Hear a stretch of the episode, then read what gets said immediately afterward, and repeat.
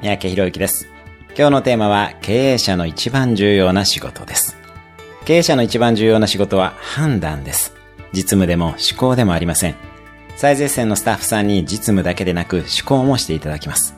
そこでもし現場が迷ったら最終的な判断をして責任を取ればいいことです。ちなみに言うと A 案でも B 案でも大差ないときはどちらでもいいですよと言って現場に判断してもらうのが良いでしょう。それがスタッフさんのやる気と成長につながります。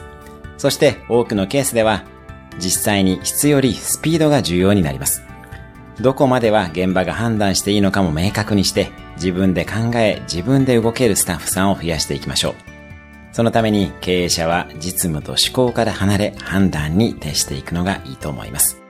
それでは今日も素敵な一日を。明日のテーマは無理はするけど無茶はしないです。